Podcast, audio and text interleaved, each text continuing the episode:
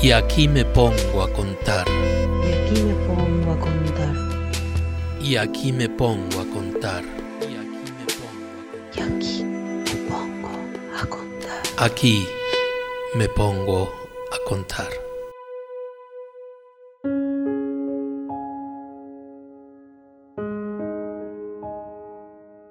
Los dos lo han querido, me dijo su madre.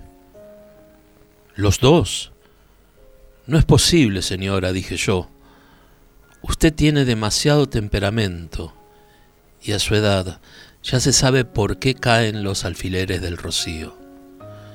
Calle usted, Luciano, calle usted. No, no, Luciano, no. Para resistir este nombre, Necesito contener el dolor de mis recuerdos. ¿Y usted cree que aquella pequeña dentadura y esa mano de niño que se ha dejado olvidada dentro de la lona me puede consolar de esta tristeza? Los dos lo han querido, me dijo su prima. Los dos. Me puse a mirar el mar y lo he comprendido todo. ¿Será posible que del pico de esa paloma cruelísima que tiene corazón de elefante salga la palidez lunar de aquel transatlántico que se aleja? Es que tuve que hacer varias veces uso de mi cuchara para defenderme de los lobos. Yo no tengo culpa ninguna, usted lo sabe, Dios mío, estoy llorando. Los dos lo han querido, dije yo los dos.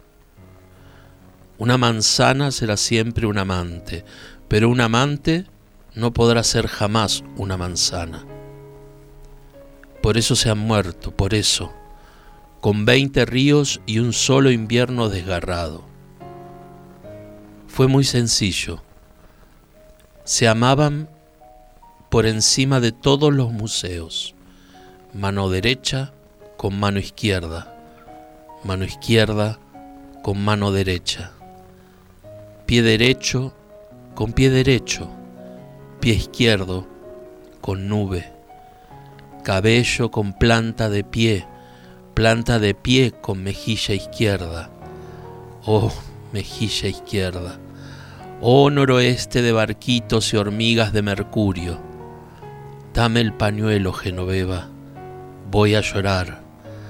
Voy a llorar hasta que de mis ojos salga una muchedumbre de siempre vivas.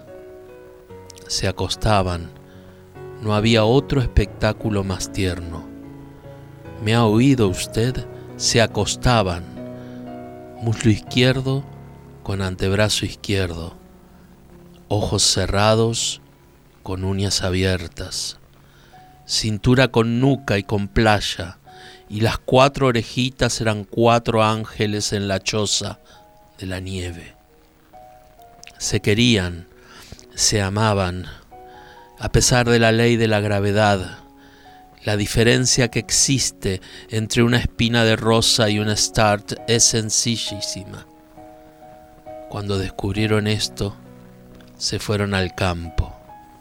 Se amaban, Dios mío, se amaban ante los ojos de los químicos, espalda con tierra, tierra con anís, luna con hombro dormido, y las cinturas se entrecruzaban una y otra con un rumor de vidrios.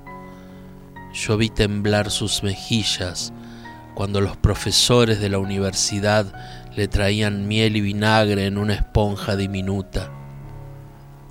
Muchas veces tenían que apartar a los perros que gemían por las yedras blanquísimas del lecho, pero ellos se amaban.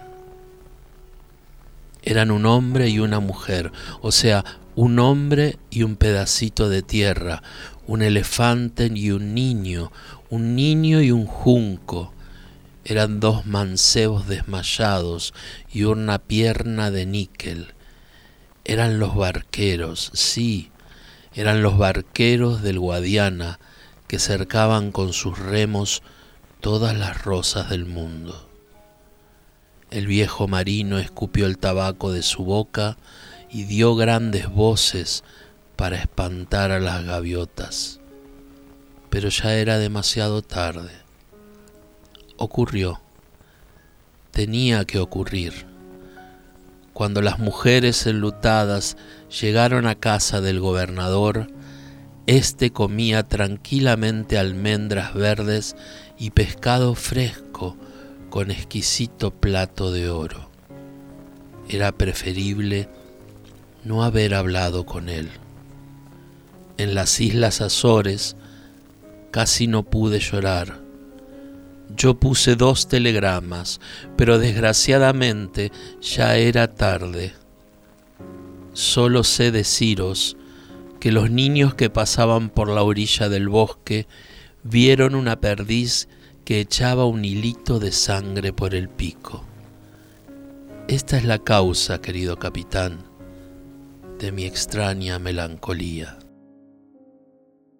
Amantes asesinados por una perdiz. Federico García Lorca. Y aquí me pongo a contar. Y aquí me pongo a contar. Y aquí me pongo a contar. Es parte de la red de podcast de El Baído. Y aquí me pongo a contar. Y aquí me pongo.